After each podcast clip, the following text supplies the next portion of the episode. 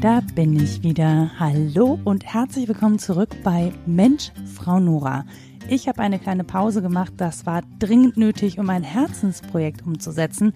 Jetzt möchte ich aber gerne wieder regelmäßiger podcasten. Ich kann euch nicht versprechen, dass es 14-täglich klappt, aber ich habe mir vorgenommen, ich möchte jetzt wieder mit euch sprechen und vor allen Dingen möchte ich mit euch darüber sprechen, wie es euch gegangen ist während dieser Pandemie. Weil vor allen Dingen Frauen, diverse Menschen besonders von dieser Pandemie betroffen sind. Und ich möchte gerne mit euch darüber reden, wie ihr diese Zeit bis jetzt überstanden habt, ob ihr sie überstanden habt, wo Hürden waren, wo ihr vielleicht auch Hürden gemeistert habt, wo es Unterstützung gab, wo ihr gerne mehr Solidarität erfahren hättet. All das interessiert mich, weil ich das Gefühl habe, und das bestätigt auch die eine oder andere Studie, zum Beispiel von der Malisa Stiftung, dass Frauen gerade während dieser Pandemie nicht so richtig gehört werden. Ich möchte euch hören, ich möchte mit euch sprechen und ich möchte euch auch im Rahmen dieses Podcasts eine Bühne geben. Und beim Thema Bühne sind wir direkt beim ersten Gast nach dieser kleinen Podcastpause von Mensch, Frau Nora. Ich habe nämlich mit Julia Gammes-Martin gesprochen, ein Teil des Comedy-Duos Suchtpotenzial. Und Julia hat in der letzten Zeit zusammen mit der Interessengemeinschaft Kultur erhalten viel diskutiert über die Situation von Künstlerinnen und Künstlern und von Veranstalterinnen, von Menschen, die rund um Kunst und Kultur einen Job haben. Das können Bookerinnen sein, das können Technikerinnen sein, das sind Theater, Kinos, andere Städten, an denen Veranstaltungen stattfinden oder eben halt jetzt auch wieder nicht mehr. Und deswegen habe ich mit ihr gesprochen, was das eigentlich für sie persönlich bedeutet, in welcher Form sie sich engagiert, welches Engagement sie sich auch von anderen wünscht. Und wir haben darüber gesprochen, was es für sie als Künstlerin bedeutet hat, sich in dieser Pandemie mit den neuen Begebenheiten auch neue Projekte auszudenken. Und Julia selber sieht sich nicht nur als Dienstleisterin, also sie macht das wirklich, um Menschen zu unterhalten und weil sie das für eine Dienstleistung hält, sie ist sozusagen Humorarbeiterin, sondern Julia sagt eben auch, Kunst, Kultur, Comedy, das ist immunsystemrelevant. Das hat eine Bedeutung für die Gesellschaft, in der Gesellschaft und wir brauchen Kunst und Kultur auch für unsere geistige Gesundheit. Und darüber habe ich mit Julia gesprochen, Corona-konform, draußen. Hallo liebe Julia. Hallo liebe Nora. Wir haben uns Corona-konform getroffen auf dem Dach eines Hotels in Köln. Du bist gar nicht in Berlin. Was machst du in Köln? Nee, ich habe äh, gerade mit Suchtpotenzial die letzten zwei Shows vor dem geilen, geilen Lockdown Light äh, absolviert. und ähm, wir haben gestern in Mörs gespielt und davor in Wilhelmshaven. Und genau, und bin, sind dann nachts noch nach Köln gefahren und äh, haben jetzt hier übernachtet und dann gibt es noch ein, zwei ja, Tage jetzt hier, in denen das Köln Comedy Festival stattfindet. Und ich wollte mir heute Abend noch eine äh, Vorstellung anschauen von Kollegen, die so eine Art äh, Solidaritätsabend machen mhm. im Comedia Theater. Ähm, Tismark und Kai Schumann. Und die wollen das aufnehmen und haben ein paar Kollegen auch eingeladen, um was zu sagen zu der aktuellen Situation, was ich sehr, sehr toll finde, dass mhm. da nochmal ein bisschen Aufmerksamkeit drauf kommt. Und genau, und dann fahre ich morgen heim und habe dann einen Monat sozusagen frei mal wieder. Genau, weil das ist ja nicht der erste Monat, den du frei machst, sondern du hast es ja schon durch mit Suchtpotenzial. Ähm, ich sehe dich in letzter Zeit sehr häufig in Social Media mit roter Maske und Hashtag Alarmstufe Rot. Ähm, um Leute mal mitzunehmen, wie das so ausgesehen hat. Wie ist denn die Zeit für dich seit März gelaufen? Also was hast du gemacht? Wie hast du das rumgebracht? Und ähm, wie war es dann auch irgendwie wieder erste Auftritte haben zu können? Also wie war diese Zeit da? Also am Anfang war es irgendwie surreal. Mhm. Ich glaube, das war für alle so der Fall, weil das irgendwie so plötzlich kam. Und also vor allem für uns kam das irgendwie so aus dem Nichts. Wir haben eine Show noch in Dresden gespielt im März und in der Pause unserer Show kam die Veranstalterin von dem, äh, von dem Humorzone Festival in Dresden zu uns und meinte, ab morgen ist vorbei. Oh. Und das war gruselig. Das war wirklich, also wir sind dann äh, in der Pause auf die Bühne. Wir hatten schon für unsere Zuschauer hatten wir schon Schnäpse verteilt, so in den ersten Reihen zum Desinfizieren, so aus Gag irgendwie. Mhm. Und niemand wusste zu dem Zeitpunkt, äh, was das wird und wie lange das dauern wird und so. Niemand wusste, wie schlimm das ist. Also es war irgendwie ein ganz komischer Moment. Und dann war dieses ganze, also ganz Dresden war eben voll mit diesen ganzen Kabarettisten, Comedians und äh, alle waren dann, ja, das war so der letzte Abend. Das hat sich angefühlt wie auf der Titanic nochmal spielen, bevor das Schiff untergeht. Und so den letzten Walzer. Genau, den letzten Walzer tanzen. Und dann saßen wir ähm, noch alle zusammen irgendwie in Dresden da in der, im Ostpol und, und haben geredet und haben gefeixt auch und, und, und Späße gemacht, wie das jetzt, also wie lange das jetzt dauern wird und wie mhm. das jetzt weitergeht und so. Und dann sind wir nächsten Tag nach Hause gefahren und dann war ja wirklich lange Pause. Und in dieser Pause ähm, ging es emotional bergauf und bergab, muss ich sagen. Mhm. Also ich hab, bin ein sehr positiver Mensch. Ich habe irgendwie immer versucht, für alle auch so die Laune mitzuhalten. Du hast äh, kochend gesoffen. Genau. Ich habe einiges äh, an Videos produziert mit Ariane zusammen und so. Und wir haben auch viel für äh, Fernsehsender, für YouTube gemacht und so. Haben uns damit irgendwie so ein bisschen am Leben gehalten, äh, mental und auch finanziell. Also wir haben gestreamt und so.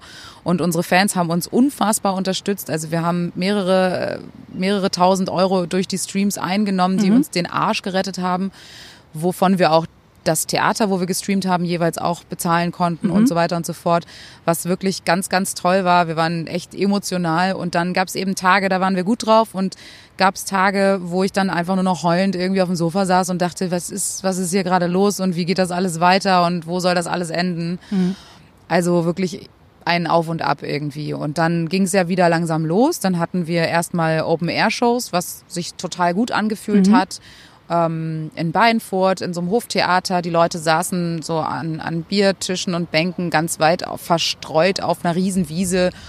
Und es war so ein bisschen wie vor sechs, sieben Jahren, als wir angefangen haben, ja. äh, das ganze Ding zu machen und, und äh, irgendwie wenig Zuschauer und Zuschauerinnen, aber dafür irgendwie eine ganz coole Energie. Und Spaß an den Backen. Genau.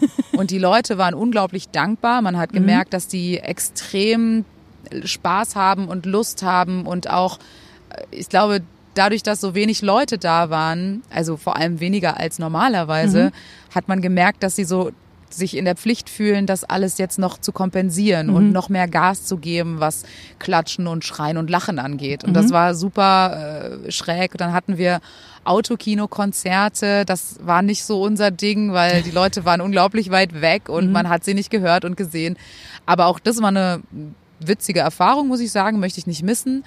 Und dann ging es langsam natürlich Richtung Herbst wieder Indoor weiter und das war dann schon schräg, weil dann musste man sich schon so umgewöhnen. Unsere erste Show hatten wir in Mainz und wir haben einige Songs, wo mitgesungen wird und das, da haben wir nicht drüber nachgedacht, haben dann mhm. und jetzt alle gerufen und alle haben auch mitgemacht und am Ende hatten wir dann äh, eine Nachricht im Postfach so, ja, das ist jetzt nicht so cool, dass ihr im äh, Innenbereich zum Mitsingen animiert und so weiter und so fort.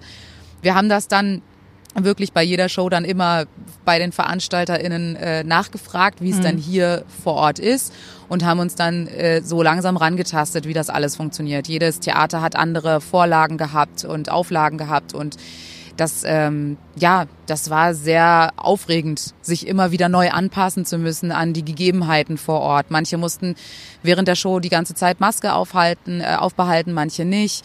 Ähm, äh, manchmal mussten wir oder durften wir nur 90 Minuten am Stück spielen, manchmal gab es eine Pause und also es war Chaos, aber irgendwie waren die Theater unglaublich gut vorbereitet und haben es mit ganz viel Liebe zum Detail äh, geschafft, auch den ZuschauerInnen eine ein sicheres Gefühl zu geben. Hm.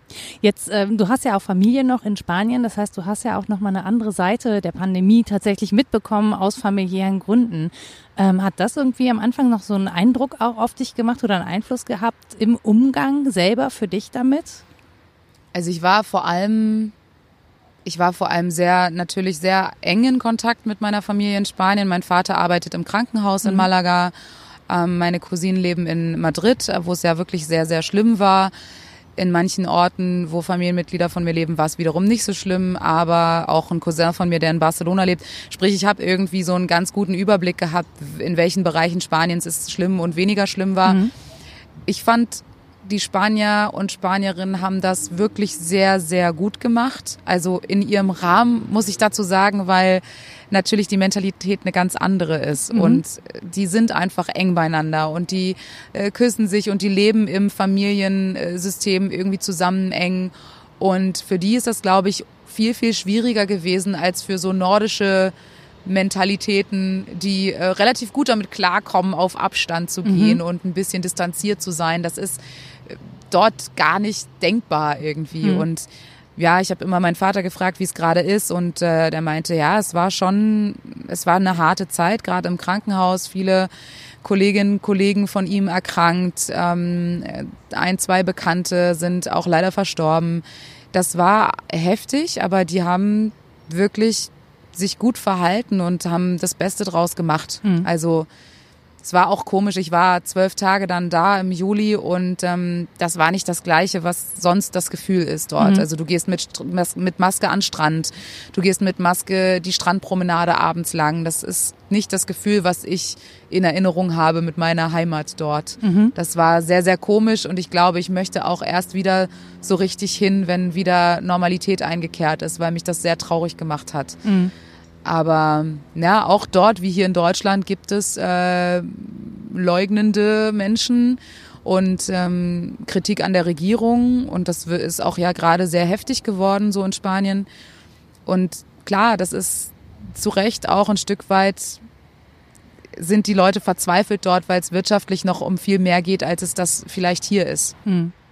Und ähm, wie ist es mit deinem persönlichen Sicherheitsgefühl? Also du warst ja darauf angewiesen, zum Beispiel sehr viel Bahn zu fahren. Ne? Und ich glaube, in der ersten Zeit war in der Bahn gar nicht so viel los und das hatte jetzt irgendwie so zum ja, in den letzten, im letzten Monat, in den letzten zwei Monaten waren die Züge doch dann wieder deutlich voller, wenn ich das richtig mitbekommen habe. Wie war es denn da für dich? Also du fährst dann halt mit Maske, aber machst du dir dann Gedanken zum Beispiel? Weil anders kommst du ja nicht an die ganzen Veranstaltungsorte. Ja, also ich habe mir ehrlich gesagt nicht viel Gedanken gemacht, weil ich hatte das Gefühl, also ich fand Bahnfahren ehrlich gesagt viel angenehmer als sonst so. Also als Sängerin habe ich mir immer, war ich immer vorsichtig schon, egal wo mhm. ich hin bin. Gerade in der Erkältungszeit äh, weiß ich, ich wasche mir zwei, dreimal mehr die Hände oder desinfiziere sie, weil ich einfach sonst nicht arbeiten kann. Mhm. Als selbstständige Sängerin, wenn deine Stimme im Arsch ist, dann ist vorbei. Mhm. Das heißt, ich war da immer sehr vorsichtig. Ich fand mittlerweile das Bahnfahren sehr angenehm, weil die Menschen Rücksicht genommen haben. Also ich kann jetzt nur vom ICE und Regio mhm. Express äh, sprechen. Ähm, ich habe es äh, für meinen Teil so empfunden, dass die Leute sehr distanziert waren und eben auch beim Einsteigen, Aussteigen sich äh, Platz gelassen haben, was ich mir normalerweise auch sehr wünschen würde, was normalerweise nicht so der Fall ist. Aber ich habe mich eigentlich recht sicher gefühlt und auch ähm, und auch in den Theatern. Also ich muss sagen, ich äh, fand das fand das wirklich angenehm eigentlich. Mhm. Und hat das einen Einfluss gehabt, dass einfach deutlich weniger Leute da waren? Weil im Prinzip, wenn weniger Umsatz gemacht wird, bleibt ja auch für euch weniger über, oder?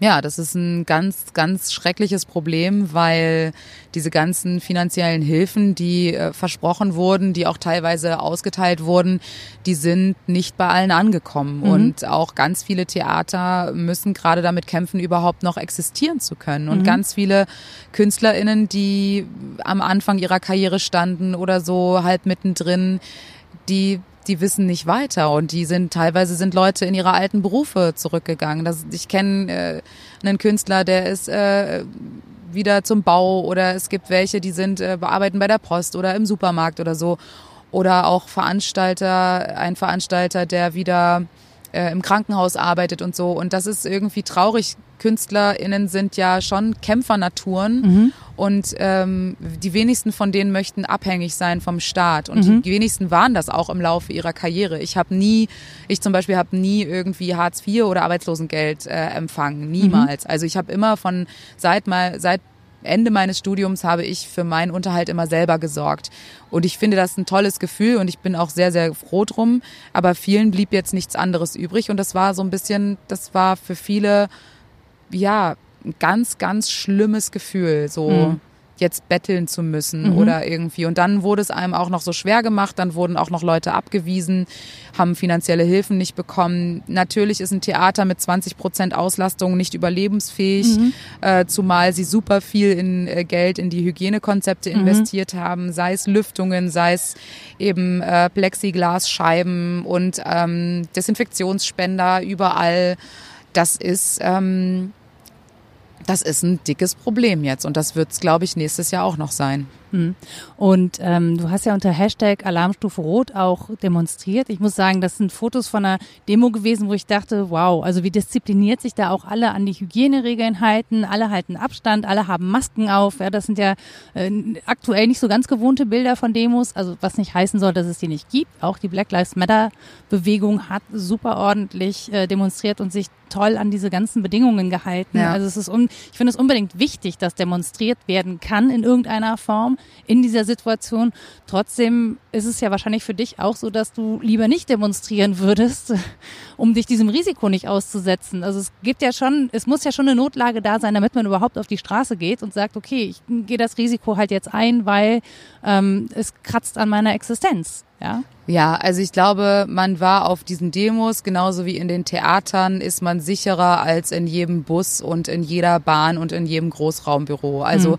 das erstens an der frischen Luft, zweitens hatten alle Masken, es war super organisiert, da waren so viele ähm, Ordner und Ordnerinnen, die wirklich darauf geachtet haben, dass man mit Abstand losgeht. Man, es war mega gut organisiert. Also mhm. was will man auch anderes erwarten, wenn die Veranstaltungsbranche eine Veranstaltung eine äh, organisiert, ja. dann muss es ja auch ein äh, super geil äh, funktionieren und das war auch so und ähm, ich fand das richtig richtig cool und hoffe, dass das Gehör findet oder Gehör gefunden hat und ich, ich wünsche mir eigentlich, dass das nicht öfter noch der Fall sein mhm. muss. Also, dass wir das nicht machen müssen, dass das eigentlich selbstverständlich ist, dass Kultursystem relevant ist für die Menschen im Sinne von das ist, das gehört zur mentalen, psychischen Gesundheit mhm. dazu. Das ist eine Bildungsstätte, ein Theater ist eine Bildungsstätte. Eine, ja. Wir werden gerade in einen Topf geschmissen, ähm, also nichts für ungut, aber mit Bordellen und Wettbüros. Mhm. Und eigentlich waren Theater immer Bildungsstätten und auf einmal sind wir Veranstaltungen äh, für den Unterhaltungschar zum Unterhaltungscharakter. Mhm. Das geht in meinen Kopf nicht rein. Das mhm. ist nicht fair. Ja. So. Und ähm, was ist denn jetzt konkret eigentlich verabschiedet worden von dem und was sind die Forderungen, die Alarmstufe Rot eigentlich hat? Also was möchtet ihr, was geändert wird? Oder was möchtet ihr, ähm, wie Hilfen aussehen können jetzt? Was ist schiefgelaufen auch beim ersten Mal? Man hätte einfach von Anfang an das das ganze, die ganze Veranstaltungsbranche entweder auf den Vorjahresumsatz sozusagen prozentual, wie es jetzt auch vorgeschlagen wird mhm. oder wurde, vor kurzem natürlich erst jetzt äh, gegen Ende, die 25 äh, Prozent des ähm, Jahresgewinnes vom Vorjahr sozusagen äh, hätte man auszahlen können. Man hätte auch nach den äh, Steuererklärungen äh, fragen können der einzelnen Selbstständigen und mhm. danach sozusagen einen Schnitt und denen was auszahlen können. Man hätte auch ein bedingungsloses Grundeinkommen einführen können mhm. für diese Zeit. Es hätte so viel Stress gespart, es hätte so viel sage ich mal, Aufwand gespart in den Ämtern. Ja. Also die Ämter sind sowas von überlastet. Es mhm. ist ein Chaos ohne Ende.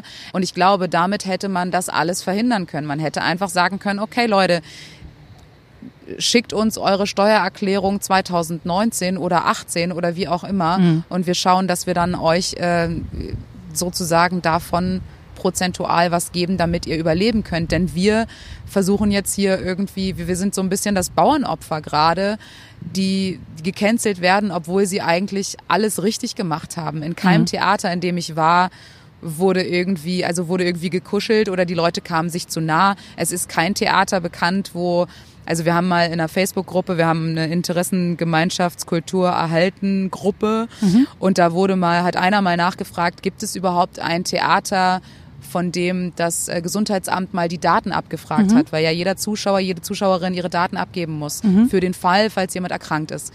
Und nicht ein Theater hat gesagt, wir mussten, also dass sie die, die Daten weitergeben mussten. Das mhm. heißt, es gab wirklich noch keinen einzigen Fall oder nicht einen Erkrankten oder Erkrankte, die anscheinend im Theater war. Wobei man Offiziell. das ja halt, wollte ich gerade sagen, wobei man das ja nicht so gut sagen kann. Es wäre natürlich super, wenn alle diese Corona-App mit sich rumschleppen würden, dann wüsste man das. Ne? Die Frage ist ja auch, haben sie sich im Theater angesteckt oder ist jemand mit einer bis jetzt nicht erkannten Infizierung im Theater gewesen und hat da potenziell Menschen angesteckt in unmittelbarer Umgebung, weil das ist es ja meistens. Ne? Es ist das könnte sein, aber grundsätzlich ich muss man. es nur aus Kneipen bis jetzt. Genau, also aber grundsätzlich ist schon die Gefahr wirklich, wirklich sehr gering für meinen Geschmack und die Menschen haben sich alle sehr, sehr sicher gefühlt. Es waren viele, die ängstlich waren vorerst mhm. und dann gesagt haben, ich bin total froh, dass ich hier war, weil ich fühle mich hier sicher. Das hat super funktioniert. Mhm. Und ja, ich glaube, die, die, die Forderungen sind einfach nur, dass, dass man sich auch einfach mal beschäftigt mit der Lebensrealität mhm. der selbstständigen Veranstaltenden. Das also, ist tatsächlich das, was ich mich gefragt habe. Ne? Wenn du jetzt eine Künstlerin, ein Künstler warst, die im vergangenen Jahr ein neues Programm ausgearbeitet hat, das sind ja in der Regel die Phasen, in denen du gar nichts verdienst. Ja? Genau. Das heißt, dass du kriegst irgendwie 75 Prozent vom Vorjahr, hast aber im letzten November ein neues Programm geschrieben, keine Einnahmen gehabt, ja, und dann kriegst du 75 Prozent von gar nichts. Genau. Das ist nicht so schlau. Das ist nicht so schlau und das haben sie jetzt, glaube ich, auch geändert, dass sie sagen, okay, wir nehmen wirklich den Durchschnitt des ganzen Jahres. Mhm. Ist auch sehr schlau. Helge Schneider hat da ja auch einen kleinen süßen Brief geschrieben ja. mit der Schreibmaschine wohl und in Helge Schneider Manier. In, in Helge Schneider Manier, das war wirklich sehr süß und das ist genau richtig. Also ich ich habe das Gefühl, da sitzt niemand, selbst der der äh, Kulturrat, die beschäftigen sich wirklich nicht genug ausreichend mit diesen ganzen Lebensrealitäten, die wir da mhm. haben. Niemand, das, also auch das Gefühl, dass niemand von, von, von der Politik irgendwie mal in letzter Zeit in ein Konzerthaus, in ein Theater gegangen ist, um sich mal davon zu überzeugen, wie das funktioniert, mhm. wie es abläuft in den Theatern, wie es aussieht, was es, was man für ein Gefühl hat.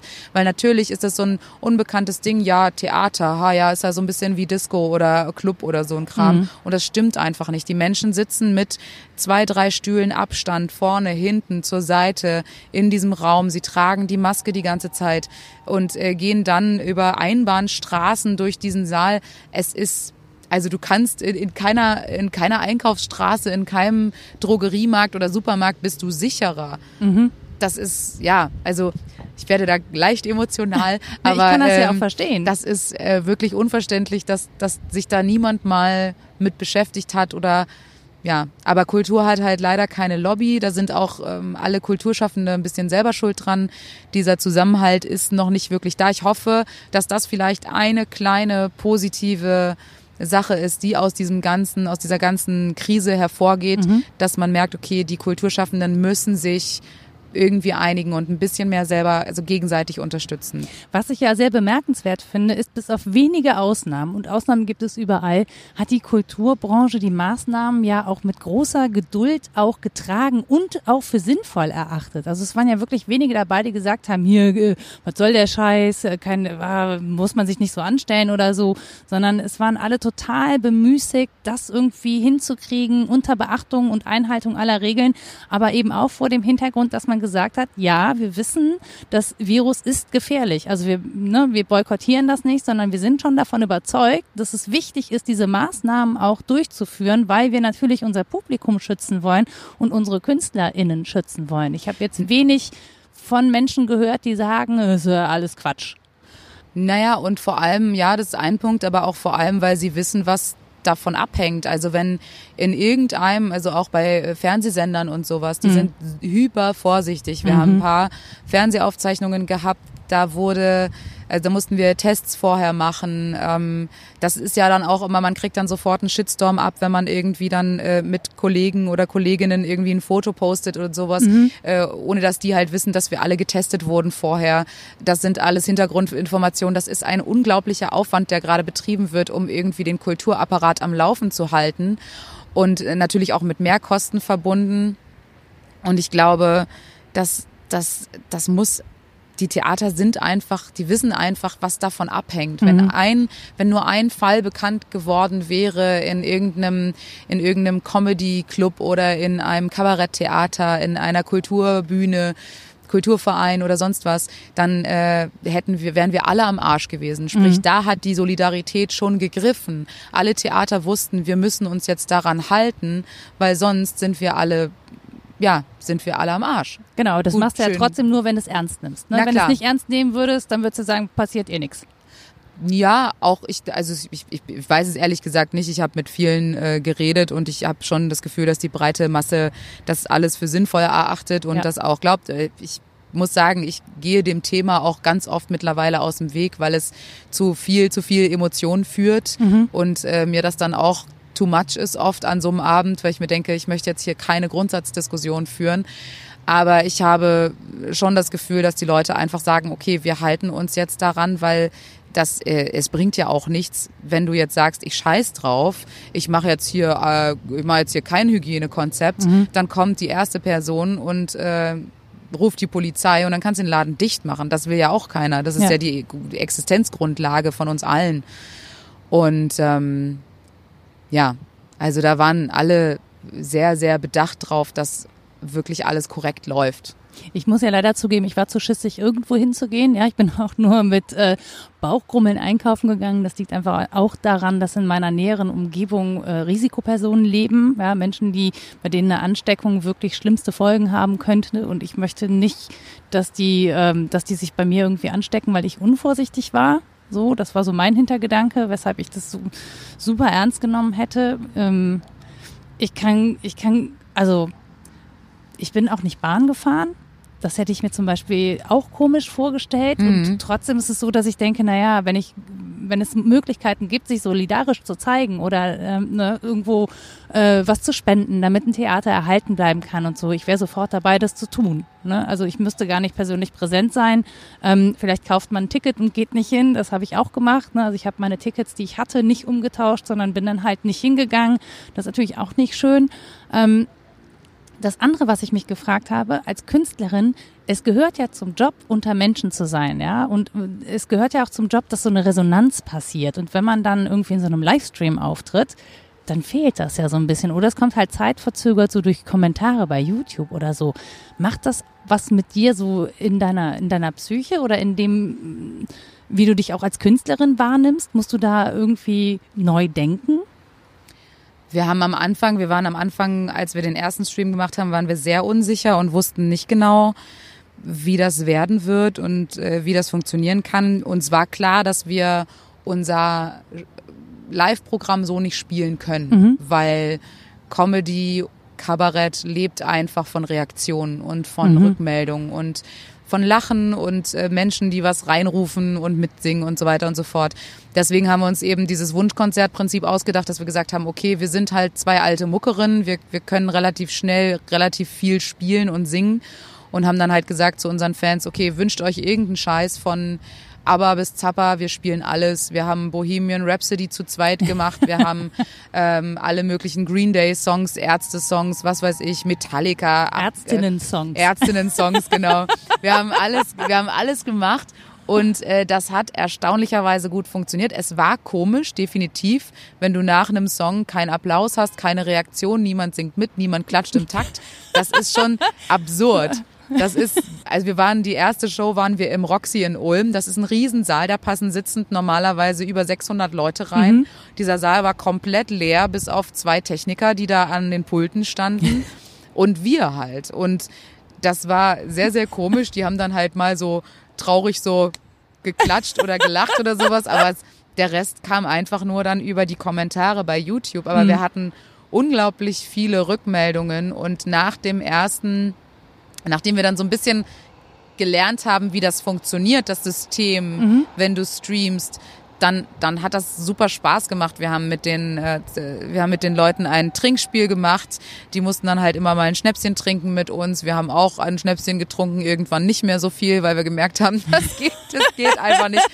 Dann haben wir wir haben Sachen verlost, wir haben die mit, wir haben mit denen gequatscht, wir haben Kommentare von denen vorgelesen. Dieses Interaktive mhm. ist natürlich so viel einfacher, als wenn wir das gemacht hätten in einem Theater und gesagt hätten, ja, ruft mal irgendwas rein, dann, dann wäre es im Chaos ausgebrochen. Mhm. Das heißt, das Streamen hatte auch irgendwie Qualitäten für sich und witzige Sachen. Und als wir dann wieder live gespielt haben, sind ganz viele Leute in unsere Shows gekommen und haben äh, nachher beim äh, CD-Verkauf zu uns gesagt, ihr habt mir einfach diese Lockdown-Zeit gerettet. Mhm. Ihr habt mir emotional geholfen, da durchzukommen. Diese zweiwöchigen Streams waren, haben, haben mich einfach haben mir einfach einen Boden gegeben mhm. und was, worauf ich mich freuen kann. Und da haben wir dann, da, da waren wir den Tränen nah und haben gemerkt, oh mein Gott, nicht auch gerade ehrlich gesagt, ich bin nur, das ist wie rührend. Ja, das ist richtig rührend gewesen. Ja. Und wir, wir, uns war das gar nicht so bewusst, mhm. wie sehr Musik, Kultur, Kunst, wie sehr das wichtig ist für die Seelen der Menschen, mhm. wie sehr die das brauchen, dieses Zusammenkommen in einem Theater, was anzuschauen, Emotionen zu spüren, einfach mal zwei Stunden aus diesem Alltag rausgerissen mhm. zu werden. Die Leute drehen ja gerade alle durch und, und äh, das einzige Thema ist nur noch Corona. Die zerfleischen sich bei irgendwelchen kleinsten Meinungen hier und da. Und das, das Theater ist einfach ein Ort, wo das alles mal draußen gelassen wird. Und so war das bei den Streams auch ein bisschen gefühlt. Wir haben mhm. nicht ein Wort über Corona verloren. Wir haben einfach drei Stunden am Stück haben auch wir keine Mucke gemacht. Corona-Witze? Nee, haben wir nicht gemacht. Wir haben einfach Dass gesagt, das verkneifen wir ziehen, konntet. ja, wir ziehen jetzt einfach durch. Wir machen jetzt hier drei Stunden Mucke und die Leute sitzen zu Hause und haben gefeiert, haben uns Fotos geschickt aus ihren Wohnzimmern Mhm. und irgendwie hat es so ein schönes Gemeinschaftsgefühl gegeben und obendrein haben sie uns mit äh, finanzieller Unterstützung ge gedankt, die, Mhm. die wir einfach, ohne die wir das einfach nicht geschafft hätten in der Zeit.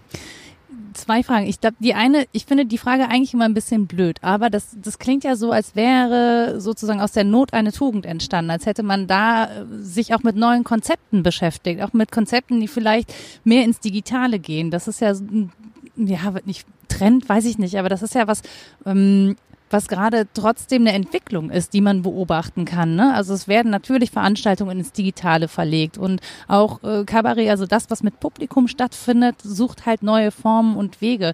Ist das so eine Art vielleicht Beschleuniger für solche kreativen Konzepte, wie man das eben noch anders machen kann oder was man, wie man sein Repertoire auch vielleicht erweitert? Ich glaube, klar, es ist ein Beschleuniger für andere Konzepte und für Digitalisierung im Kulturbereich. Aber ich weiß nicht oder ich weiß noch nicht, ob ich es so gut finde. Klar gibt es, ähm, ist es eine positive Geschichte zum Beispiel für Menschen, die nicht ins Theater gehen können, aus welchen Gründen Mhm. auch immer. Es ist auch so, dass oft diskutiert wird zwischen uns KünstlerInnen, ob das Streamen an sich kostenlos, also weil es ja grundsätzlich, Mhm. wir haben es grundsätzlich kostenlos gemacht. Die Menschen konnten freiwillig uns was äh, über PayPal äh, reintippen, was sie meinen, was sie als digitalen Eintritt für möglich für sich erachten oder Mhm. auch zahlen können. Ich glaube, man gibt Menschen damit äh, die Möglichkeit, Kultur gemeinsam mit anderen gefühlt zu konsumieren, die auch vielleicht finanziell oder körperlich nicht die Möglichkeit haben, ins Mhm. Theater zu gehen.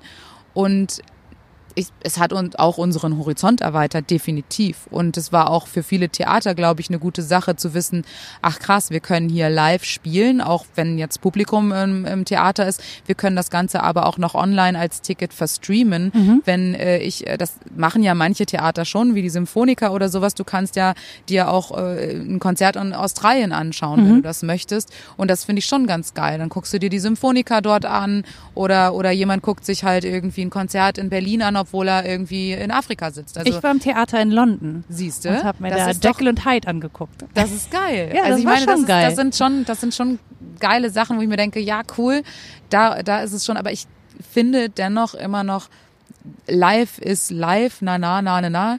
Äh, ich ich kann Jetzt muss ich GEMA zahlen. Na toll. Na toll. Nein, aber ist, du kannst es nicht ersetzen. Dieses Gefühl, nebeneinander zu sitzen, die Energie, die entsteht, wenn Menschen in einem Raum lachen, Musik hören, das ist, da passiert so viel. Mhm. Das setzt so viel Glücksgefühle äh, raus. Und ich glaube, dass ja, das ist eine Therapie für viele Menschen. Mhm. Wir haben Leute, die kommen, die haben 100 Shows von uns gesehen, die können ohne nicht mehr oder die wollen Ihr seid halt auch Suchtpotenzial, ne? Genau, nein. Aber es ist einfach, du merkst einfach, das ist so, so, so wichtig emotional für die Menschen, Mhm. irgendwie rauszugehen. Manche Menschen leben alleine, sind Single, haben niemanden, mit dem sie irgendwie reden können oder ja, haben sonst vielleicht keine spannenden Hobbys oder sowas, aber sie gehen gerne ins Theater und ins Konzert. Sie, sie gucken sich gern Comedy-Shows an und das gibt denen was und dann kommen die auch mal raus und dann treffen die andere Menschen womöglich und das ist ähm, das ist nicht zu ersetzen mit digitalen äh, ja Möglichkeiten. Das ist einfach und das hoffe ich, dass das bald wieder möglich ist, dass einfach die Menschen wieder dicht gedrängt in einem Theater sitzen können und gemeinsam lachen, singen, tanzen, was auch immer. Das ist einfach für alle gesund und wichtig. Immunsystemrelevant, wie ihr das Genau. so schön gesagt habt. Immunsystemrelevant. Das finde ich einen schönen auch. Begriff, ehrlich gesagt, immunsystemrelevant. Ja, das hat Ariane äh, geschrieben, weil das ist genau das, was es ist. Also Lachen ist gesund, die Leute werden sonst deprimiert und depressiv zu Hause und das gehört ja auch zur Volksgesundheit dazu. Ja, schon. Ähm, jetzt ist ja für dich erstmal auch der November, da ist ja schon wieder so ein Cut, ne? Mhm. Du hast sehr viel Energie investiert, äh, das irgendwie die gute Laune oben zu halten, ähm, weiterzumachen, neue Konzepte zu entwickeln. Hast du das Gefühl, okay, jetzt ist November, dann mache ich das halt nochmal und gehe jetzt nochmal online oder hast du das Gefühl, boah, scheiße, ey, ich habe keinen Bock, das nochmal zu machen? Also als die Nachrichten kamen, habe ich war ich sauer und wütend und ich war sehr, sehr traurig und ich habe gedacht, jetzt, ich habe keinen Bock mehr. Ich, ich möchte nicht mehr. Ich, äh, das ist mir alles zu viel und ich, ich äh, sehe gerade keinen Sinn darin, warum wir weiterhin so viel Energie investieren in all das und am Ende doch vergessen werden oder jetzt so ein bisschen das Bauernopfer sind von allen, äh, die jetzt hier laut Angela Merkel irgendwie Weihnachten retten da muss ich ganz äh, gemein sagen, ich scheiße auf Weihnachten in dem Sinne.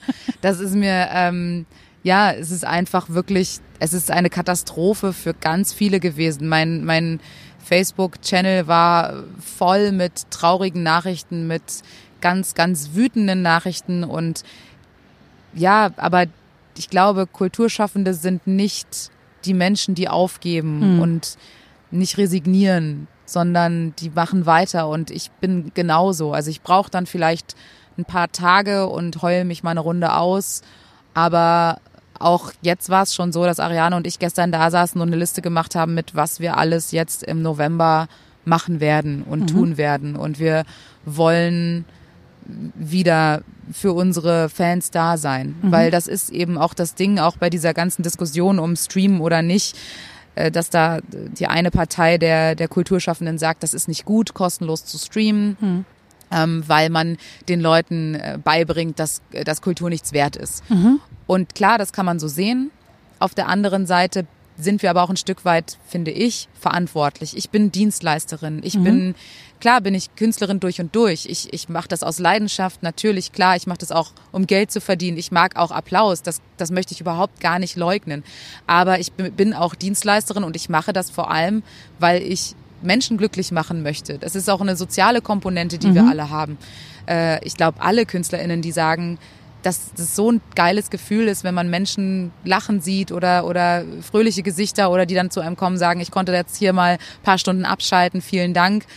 Und ähm, deswegen, wir haben da ein bisschen ein Stück weit eine Verantwortung auch, finde ich, die Leute irgendwie bei Laune zu halten, so blöd es klingt, und die da gut durchzubringen durch diese schwierige Zeit. Und ich bin auch tatsächlich relativ sicher, dass viele Leute das auch echt zu schätzen wissen. Also ich habe jetzt zumindest das Gefühl, wenn man sich so auf Facebook mal die Profilbilder anguckt, dass sehr viel Solidarität da ist, auch mit Menschen aus anderen Branchen. Wenn man sich zum Beispiel mal die Literaturbranche anguckt, die natürlich auch ne, mit den oder ja, mit den Theatern in Symbiose lebt, weil da eben so Lesungen stattfinden mit AutorInnen, aber auch mit JournalistInnen. Also in meiner Umgebung gibt es da eine enge Verknüpfung, ehrlich gesagt, zwischen Kulturschaffenden und Menschen, die Medienschaffende sind, aber auch mit Menschen, die eben KonsumentInnen sind, ja, die das irgendwie wertschätzen, die da Bock drauf haben, die traurig sind, dass sie da nicht mehr hingehen können äh, und denen das einfach wirklich fehlt, nicht mehr auf Live-Konzerte gehen zu können und nicht mehr in Theater gehen zu können. Ähm, und deswegen hoffe ich sehr und äh, dass, dass zum einen diese Solidarität trägt durch diesen Winter, ja, das, weil ich ohne jetzt den Teufel an die Wand malen zu wollen, aber ich glaube, es wird einfach noch ein bisschen dauern, bis wir mit vielen, vielen Menschen irgendwo drinnen sitzen können. Ne, das, das ja. wird, ich glaube, da kommen wir diesen Winter nicht drum, weil es auch einfach schwierig ist, diese ganzen Schnupfengedönse, die man ja zusätzlich noch hat. Es ist ja nicht plötzlich der Schnupfen weg, ja, nur weil Corona da ist. Es gibt ja diese ganzen anderen Sachen, die man auch noch so im Winter kriegen Vergisst kann. Vergisst man immer so schnell, ne? Ja, ja, äh, total. Das ist ja so, ne? Du hast so einen leichten Schnupfen und denkst dann, oh Gott, jetzt habe ich Corona. Aber du kannst auch einfach nur einen Schnupfen haben. Eine Freundin von mir hatte einfach nur eine ganz stinknormale Nasennebenhöhlenentzündung. Ja, die gibt es auch noch. Oder eine Bronchitis oder eine Grippe. Ja, ja. gibt doch einige Andere, die sind, werden gerade nach vernachlässigt in den Medien. die, armen, die armen Krankheiten, die wollen auch mal wieder Aufmerksamkeit haben. Ich finde, spricht für eine neue Nummer. Ja, definitiv. Das ist doch gemein, ey. Voll viele Sachen werden gar nicht mehr erwähnt. Lungenentzündung zum Beispiel, die ist bestimmt voll traurig. Ja, so eine ganz normale Lungenentzündung. Ja. ja. Ist aber auch schon schlimm genug, blöderweise. Total. Nach, und auch da, ne, vorher schon nicht so cool gewesen für RisikopatientInnen. Ähm, Absolut. Muss man also, auch sagen.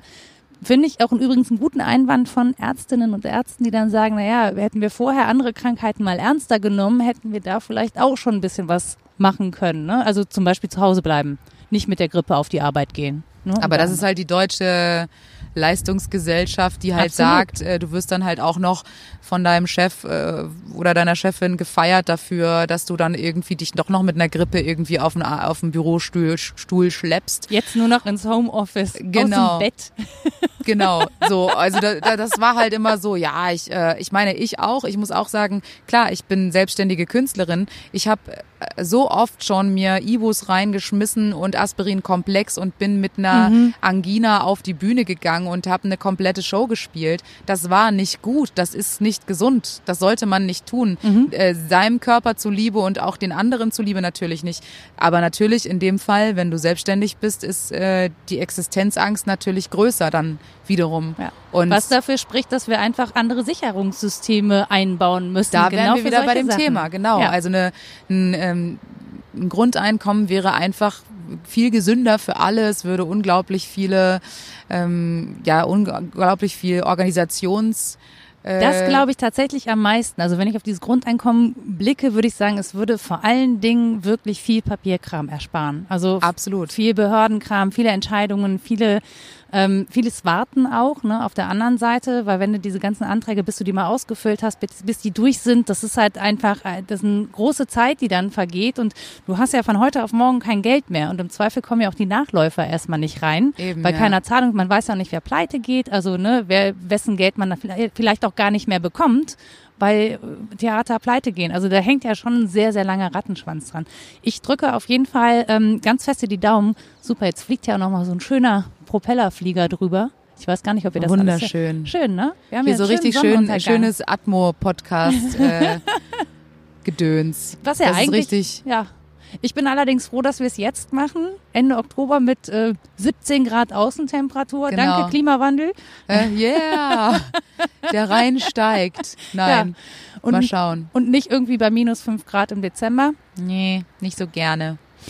Ja, schauen wir mal, wie es weitergeht. Also ich bin auch, äh, ja, wie gesagt, ich versuche immer positiv zu bleiben, aber es ist natürlich auch gerade bei uns schwer, weil Ariane und ich als selbstständige Künstlerin, unsere Partner sind jeweils in der Kulturbranche verankert.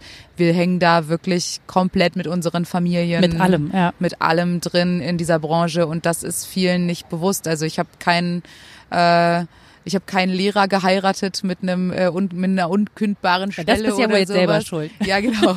Hätte ich doch mal einen Beamten geheiratet. Nein, aber dann, also das sind einfach so Sachen, dass die Politik einfach aufmerksamer ist, dass sie sich die, die Sorgen und Nöte anhört, dass Frau Grütters einfach auch mal die Theater auscheckt, dass sie mit den Menschen redet. Diese Frau äh, ist einfach nicht in der Lage, sich wirklich mal mit diesem Thema, für das sie verantwortlich ist, wirklich ernsthaft zu beschäftigen, wie das abläuft, in Kleinkunsttheater zu gehen, zu schauen.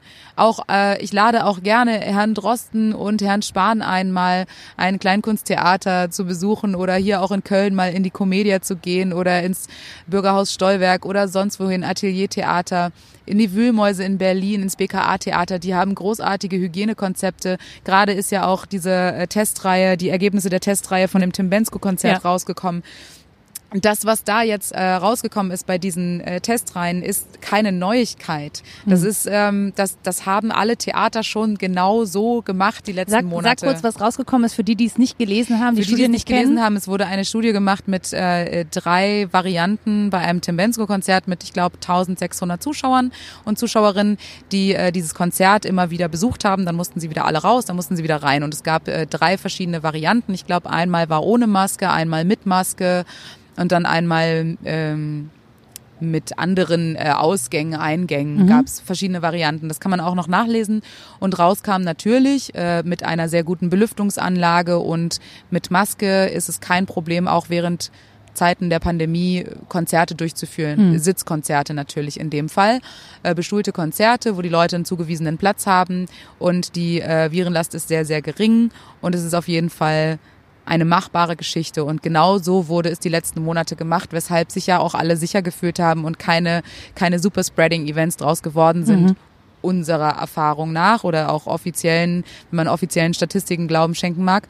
Und ja, genau so wünsche ich mir, dass eben Politiker und Politikerinnen mal in die Theater reingehen und sich äh, live überzeugen, was wir da machen und wie toll alle in der Veranstaltungsbranche das durchgesetzt haben. Ja, das können Sie ja jetzt im November auch nicht mehr machen, ne? Nein, nicht aber danach das. bitte zieht's euch rein. Es ist äh, es ist Wahnsinn, was die alles geschafft haben. Mit mit wie viel Herzblut und wirklich am Rande ihrer Kräfte.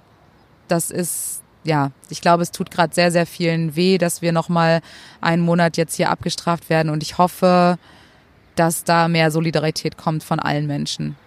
Das hoffe ich auch und ich drücke euch die Daumen und ich drücke dir vor allen Dingen die Daumen, dass du im November äh, noch mit guten Ideen äh, aufwartest. Da mache ich mir ehrlich gesagt nicht so richtig viele Sorgen, aber dass es danach für euch dann auch wieder weitergehen kann. Also dass ihr dann vielleicht doch noch mal was spielen könnt oder euch in anderer Form zumindest über Wasser haltet, aber eben auch die Städten, an denen ihr gerne gespielt habt und auch gerne weiterspielen wollt, wenn das alles ein bisschen, na, sich hoffentlich beruhigt. Ne? Hoffen also, wir, dass die Theater nicht schließen müssen für immer. Ja. Genau, das ist, glaube ich. Das wäre der größte Super-GAU. Ja. Ja. Von daher. In es, hoffnungsvoller, ja. mit einem hoffnungsvollen Ende. Mit einem Hoff und einem schönen Sonnenuntergang und einem schönen Sonnenuntergang über Köln. Ja. Den Dom im Blick, das Riesenrad. Das ist wunderschön hier. Was wirklich. soll da noch schiefgehen? Nix. Nix. Das kann Nix. nur gut werden. Ich bleib positiv. Das also nicht Corona-positiv. Ich bleibe mental, äh. psychisch positiv. Sie meint Corona das nicht negativ. So. so. Okay, bis dann. Tschüss. Tschüss.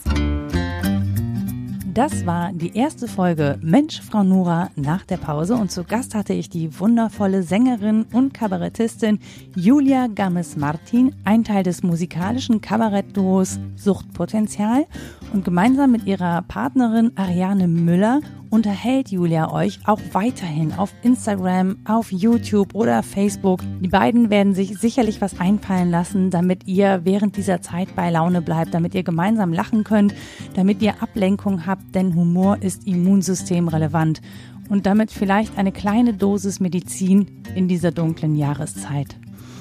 Mich erreicht ihr bei Twitter unter @fraunora oder lasst mir doch einen Kommentar da auf meiner Website unter www.mensch-frau-nora.de. Also passt auf euch auf, macht's gut und bis bald.